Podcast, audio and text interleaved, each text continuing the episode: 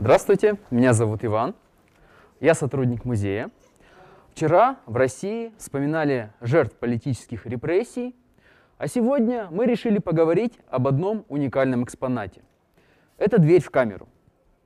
Эта дверь стала материальным свидетелем эпохи большого террора и символом трагедии жителей уральской столицы и Свердловской области. Наша экскурсия продлится 30 минут – Сейчас я приглашаю вас пройти в основную часть экспозиции. Вам необходимо будет предъявить QR-код, поставить сумки на ленту сканера и проследовать за мной. Сегодня мы с вами побываем на первом этаже в лабиринте российской истории, где и располагается интересующий наш экспонат. Но если вы в нашем музее впервые, у вас будет возможность подняться на второй этаж и посетить основную часть экспозиции. А сейчас я приглашаю вас пройти за мной. Мы с вами оказались у той самой двери, она была найдена на 12 километре Московского тракта на расстрельном полигоне. Она является в некотором смысле и архитектурным элементом, и своеобразным порталом в прошлое, и символической точкой, к которой мы с вами обязательно вернемся. Но чтобы прийти к этой двери, мы сейчас с вами погрузимся в атмосферу того времени и отправимся в раздел, который называется «Гражданская война». Мы сейчас с вами оказались в периоде гражданской войны. Обратите внимание на расположение нашей экспозиции. Многочисленные артефакты того времени, кадры, хроники и кино, а также фотографии. Еще до э, революции 1917 года лидер большевиков – Владимир Ленин, который представлен у нас на вот этой фотографии, говорил о том, что основа законодательной политики советского государства – это э, диктат большинства на меньшинство и этика, э, которого подразумевало то, что мы, собственно, сейчас с вами э, должны делать все, для завершения и укрепления коммунизма. Речь идет о левых силах в первую очередь. Начинается революция, за ней следует братоубийственная гражданская война. Обратите внимание на плакат Эля Лисицкого. С одной стороны красные, а с другой стороны широкий фронт антибольшевистских сил. И, собственно, эта война она приводит к тому, что обе стороны применяют друг к другу чрезвычайные меры. На фотографии казаки расстреливают пленного, а на, другой, собственно, на другом лайтбоксе мы с вами видим эксгумацию жертв Харьковского ЧК. И вот тогда формируется главный принцип законодательной политики большевиков на следующие 70 лет. А, все должно быть подчинено революционной законности. То есть необходимо осуществлять террор для того, чтобы осуществить главную цель – построить в стране социализм. И в гражданскую войну начинается первая волна террора и создается специальная организация ВЧК, которая этот террор и осуществляла. Из практики гражданской войны вырастает, а, собственно, структура будущих а, массовых репрессий, и это станет визитной карточкой сталинизма, о которой мы сейчас с вами поговорим в следующем разделе. В 1922 году заканчивается гражданская война, образовывается Советский Союз и начинается кодификация э, советского права. Основой служат несколько принципов как я уже сказал, революционная законность, революционная целесообразность, а значит и пролетарская справедливость, насилие э, большинства над буржуазным меньшинством. Обратите внимание на заголовки газет. Государство ищет врагов. Врагами объявлена буржуазия и так называемые бывшими. Советская власть использует террор для удержания своего господства и для того, чтобы построить коммунизм. И вот жертвами этой политики станет семья Бориса Ельцина. Мы сейчас с вами посмотрим на центральную витрину, которая посвящена а, семье Ельциных, дедушке первого президента России были объявлены кулаками, у них было конфисковано имущество, и они были отправлены в ссылку на север Свердловской области, в том числе Василий Егорович Старыгин, которого вы можете видеть на фотографии номер два. Репрессиям подвергся и отец Ельцина, Николай Игнатьевич, он на фотографии номер 5. После переезда семьи в Казань э, на него напишут донос, и он будет а, отправлен на строительство канала Москва-Волга системы ГУЛАГ. Также я хотел бы а, обратить ваше внимание на еще, а, на еще на некоторые экспонаты, которые представлены в нашей экспозиции, в том числе на картину Ивана Белокрылова «Не выдержал». Этот художник тоже подвергался репрессиям в сталинское время и создал ряд таких картин уже в середине 90-х, в том числе «Не выдержал», или вот, а, собственно, эта картина, которую мы с вами еще увидим в будущем. Вы поймете, какая связь э, имеет она с дверью, главным нашим экспонатом. А, а мы с вами отправляемся в раздел репрессии, где, собственно, находится сегодняшний наш объект для беседы. Мы с вами видим нарезку кадров кино созданного в перестроечное время, эти фильмы показывают нам э, в некотором смысле в художественном таком оформлении те переживания и тот ужас, что испытывали люди, э, подвергавшиеся репрессиям. Также э, эта экспозиция, эта часть, посвященная репрессиям, она отличается от всех других. Обратите внимание, что здесь фактически в витринах всего два артефакта, два экспоната. Это знамя и сама дверь, которая является здесь, по сути, главной, э, главным экспонатом. Чуть выше фотографии, на них жертвы сталинского режима, в том числе Мандельштам или вот Каменев и Зиновьев, которые были э, сподвижниками Ленина, стали политическими оппонентами Сталина и были расстреляны после оглашения приговора на московском процессе. И сама дверь, о которой я хотел бы вам сегодня рассказать. Ну, казалось бы, обыкновенный такой э, архитектурный элемент, который мы встречаем в повседневной жизни. Дверь сделана из твердых сортов э, дерева, присутствует зрач, э, знач, э, собственно, глазок, присутствует э, специальная система для подачи э, пищи, э, так называемая кормушка. Дверь состоит у нас не только из деревянной части, а еще, э, собственно, она как бы э, является из таких, ну, составляющей из двух элементов. Дерево непосредственно и сталь. Обратите внимание на кормушку. Сталь торчит из-под кормушки, и это такая типовая дверь, которая использовалась э, в те времена. Я хотел бы вам продемонстрировать одну фотографию э, из музея ГУЛАГа. Это дверь из Томской э, городской тюрьмы. Обратите внимание, по своим структурным элементам она идентична этой двери, но самое интересное это то, что скрывается за ней. Это такая стальная составляющая. Она специально была создана для того, чтобы затруднить заключенным возможность взломать замок в этой двери. А, и тогда такая система, она была распространена где-то больше, где-то меньше.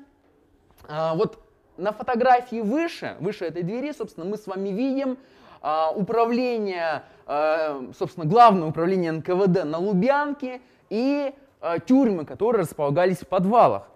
Те же самые двери, которые использовались в 20-х, 60-х годах 20 века. Также обратите внимание на еще одну фотографию из музея ГУЛАГа. Это дверь из Чукотского ИТЛ.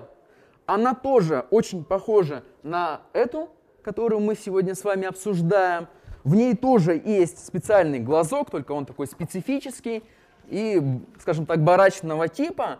А в данном случае в ней меньше стальных элементов, но это связано с тем, что а, дверь это была в лагере. То есть там специальная система, да, и возможности сбежать оттуда было меньше. А, наша с вами дверь а, высотой 2 метра, шириной 86 сантиметров и весом 20 килограмм. Она была найдена совершенно случайно. Обычным жителем Екатеринбурга Игорем Гребенщиковым он обнаружил в лесу вот что-то, что лежало на земле в буквальном смысле этого слова, думал, что это как-то понадобится ему в хозяйстве, начал раскапывать, а там оказалась дверь. Это произошло а, в 91 году. Тогда как раз-таки а, рядом а, с Новомосковским трактом возник мемориал. Что это за мемориал такой? Дело в том, что с конца 20-х годов у Старомосковского тракта располагалось специальное стрельбище НКВД. И рядом с ним решили хоронить, собственно, убитых в подвале управления НКВД на Ленина 17. Люди, которые были жертвами политических репрессий, собственно, они представали перед судом, их приговаривали к высшей мере наказания, убивали в подвале и вывозили на Старомосковский тракт. Территория там была э, закрытая, она принадлежала НКВД, лишних глаз э, там не было. И люди, конечно же, особенно там не бывали, потому что это достаточно далеко от Свердловска тогдашнего. И, собственно, место за стрельбищем НКВД было выбрано как э, расстрельный полигон, куда свозили жертв. Там когда-то располагались рудники. Первоначально для трупов даже не выкапывали места погребения, их просто э, в шурфы выкидывали, закапывали как-то. Ну а позже репрессии в нашей стране только усиливаются, количество жертв возрастает, и масштабы захоронений растут. По предварительным исследованиям, э, на 12 километре Московского тракта было убито более 20 тысяч человек. Долгое время люди не знали, а что вообще там располагалось. В 60-х там начинается строительство э, биатлонного комплекса НКВД. Им заведует сотрудник МВД Иван Дуля, и он эм, обнаруживает страшную находку. Тысячи костей, черепов, которые э, выкопали в результате строительства. Он докладывает наверх, и ему приказывают вот то, что он видел, забыть, а, а собственно, вот эти погребения э, закрыть. То есть закрыть их, завалить землей и посадить э, деревья поверх вот этих погребений. Почему вообще так произошло? Дело в том, что э, в период сталинских репрессий была практика того, что необходимо скрывать места погребений, э, собственно, потому что они могли бы стать мемориалом для сторонников тех, кого там убили, или для родственников. Соответственно, нужно было организовывать полигоны э, на своей территории, на территории подчиненной НКВД, и э, там, где, собственно, лишних глаз не было. Иван Дуля, вот этот сотрудник МВД, он долгое время молчал о своей находке, но во время перестройки он э, обратился к организации «Мемориал», когда это стало возможным, когда стала возможна широкая дискуссия о сталинском времени, о периоде репрессий. И, э, собственно, в свою очередь, «Мемориал» уже а, ну, попытался как-то публично эту информацию э, распространить. И на месте полигона начинаются раскопки. Э, обратите внимание на вот эту страшную фотографию. Это первые 30 э, жертв, которые были найдены на 12 километре. их э, через некоторое время э, перезахоронили, вот как раз-таки вот этот этап перезахоронили, и создали э, мемориал. Мемориал просуществовал там достаточно недолго, но тем не менее, вот э, когда он только был создан, Игорь Гребенщиков, который нашел эту дверь, он принес вот эту дверь туда. Он понимал, что это в некотором смысле символ вот той трагедии, которая произошла с нашим городом и с нашей страной. И обратите внимание на фотографии Льва Баранова. У нас здесь свечи, которые э, люди располагали на кормушке. И для многих это стало вот как раз-таки таким символом и мемориалом. Позже на 12 километре начинаются значительные изменения. Дело в том, что областное руководство решило переформатировать мемориал, как-то его облагородить, но, к сожалению, это было сделано э, ну, такими очень грубыми методами, потому что те захоронения, которые существовали, они были перерыты, были созданы холмы, и на них э, были поставлены таблички с именами жертв а, тех, кто, кого расстреляли и похоронили там на полигоне. И вот эта дверь, она оказалась на свалке. И тогда а, руководитель Екатеринбургского отдела мемориала Анна Яковлевна Пастухова вот э, попыталась как-то тоже устроить э, ну, какой-то резонанс вокруг этого события, что так нельзя было поступать, нужно было более ну, в некотором смысле нежно относиться к памяти тех, кто там был захоронен на этом полигоне, но так или иначе э, то, что было сделано, произошло, а дверь оказалась э, в 95 году в офисе мемориала. Обратите внимание на вот эту фотографию. С 95 -го года эта дверь находилась э, в офисе. Вот как раз-таки картина Ивана Белокрылова, простите, э, которую мы с вами тоже видели в нашей экспозиции. Она была вот частью небольшого, э, небольшой экспозиции, скажем так, в данном случае.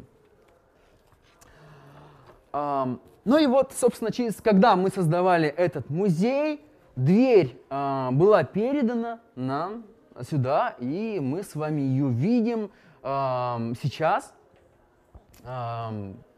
в рамках этой экскурсии и в рамках экспозиции всего музея. Также я хотел бы обратить ваше внимание на экспонат, который мы расположили рядом с дверью. Так, сейчас я продемонстрирую один еще важный документ.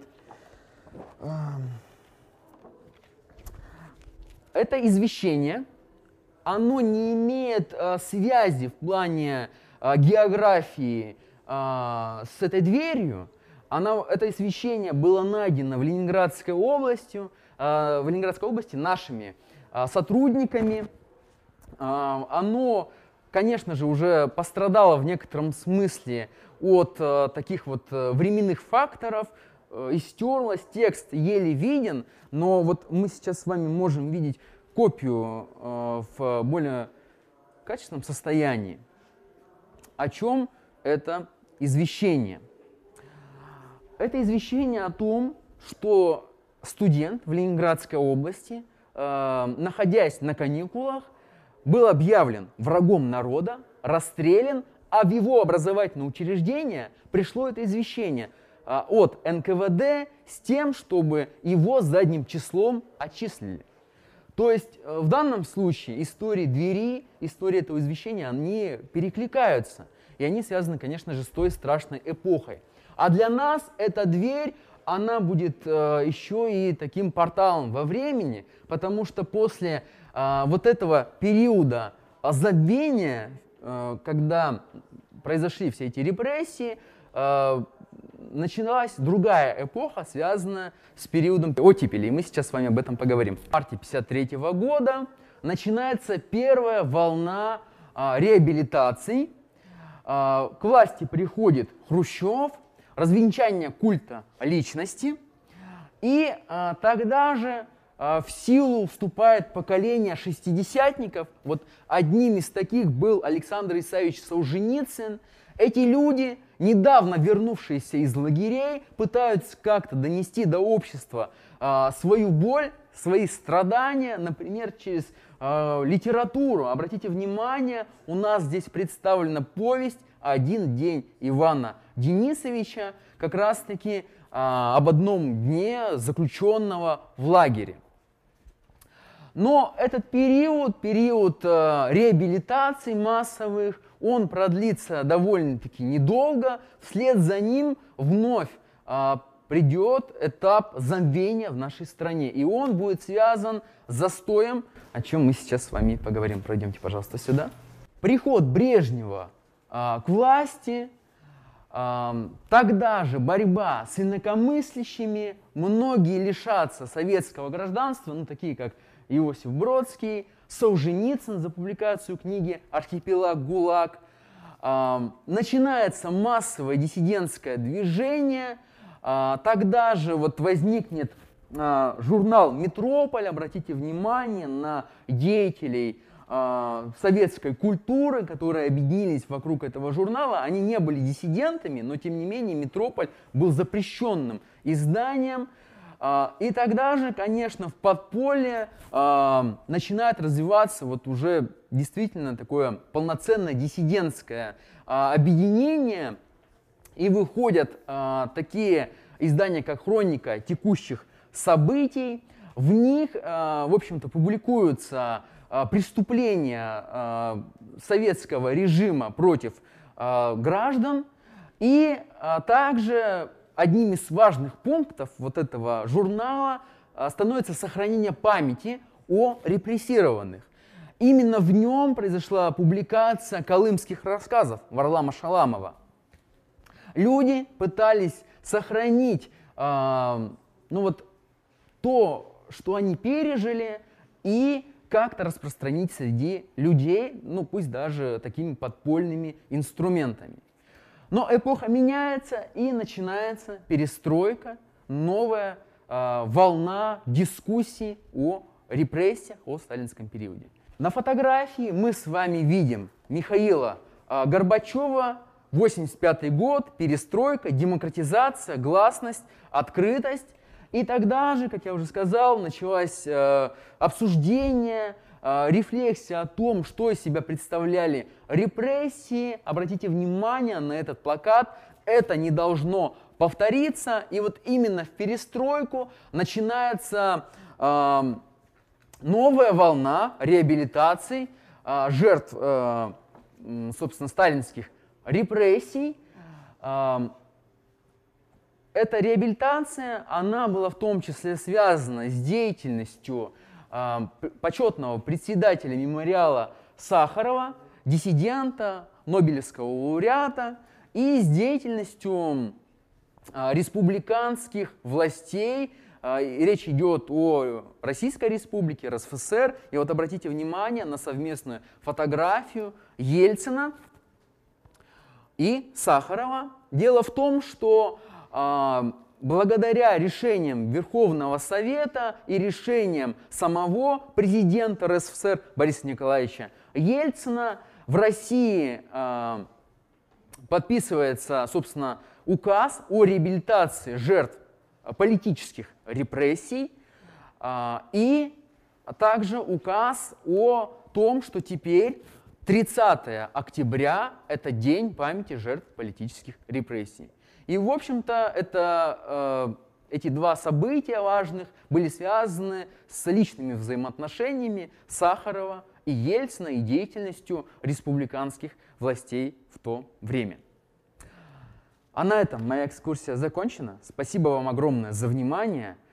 Мы сейчас с вами можем э, пообщаться. Я буду отвечать на ваши вопросы с большим удовольствием, но я предлагаю это сделать рядом с дверью у нас там есть более комфортная зона, где мы можем посидеть и поговорить а, о том, что произошло тогда и что сейчас происходит а, с памятью о жертвах сталинских репрессий. Спасибо вам.